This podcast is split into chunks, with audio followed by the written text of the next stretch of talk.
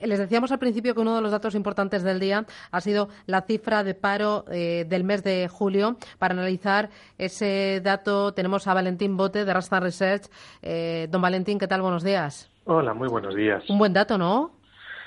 Bueno, eh, en, en, un mes en el que crece la afiliación y baja el paro, pues lógicamente hay que estar de enhorabuena, ¿no? Eh, más allá de ese marco general, pues sí es cierto que el dato tiene algún comportamiento que da alguna seña de cierta debilidad respecto a lo que ya estamos acostumbrados, porque llevamos pues cuatro años con un comportamiento muy positivo del mercado laboral. Entonces, eh, alguna seña de debilidad lo vemos como una mala noticia, pero en general, pues como digo, los datos son buenos. Mm, eh, no teme, eh, igual que el otro día vimos ralentización en el crecimiento económico, bueno, un crecimiento algo más suave de, lo, de lo que veníamos viendo en trimestres anteriores por las exportaciones y por el consumo. ¿Ustedes prevén también una ralentización, que esto vaya a menos el ritmo de creación de empleo? Bueno, eh, la ralentización se ha producido, de hecho, en este mes de julio hemos visto cómo el crecimiento de la serie en términos interanuales ha sido del 2,99%, eh, baja del 3% por primera vez desde junio de 2016. Es decir, que la serie de afiliación está creciendo al menor ritmo de los últimos dos años.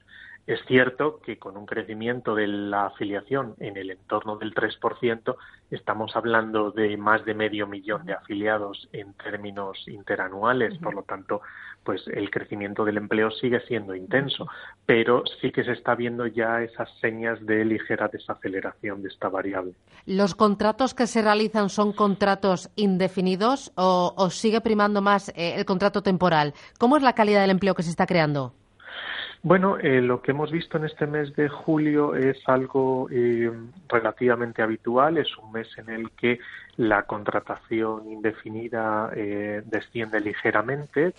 Como es lógico, pues no hay muchas relaciones de carácter estable que se inician justo en el inicio del verano y tiene impulso la contratación indefinida.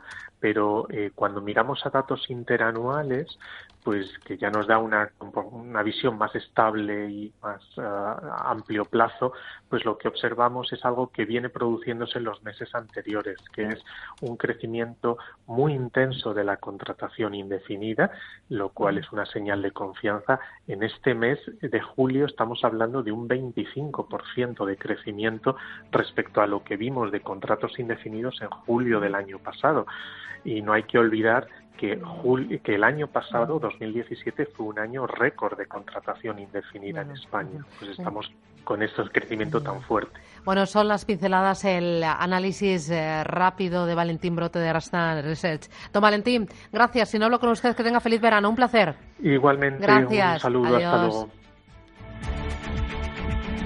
Y nos vamos, ponemos el punto final a esta edición de viernes de, no, de jueves, de jueves, de Capital Intereconomía. Gracias. Volvemos mañana a las 7. Siguen informados a las en punto y a las 2 en el Crónica.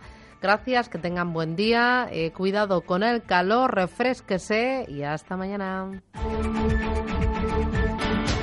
Capital Intereconomía, con Susana Criado.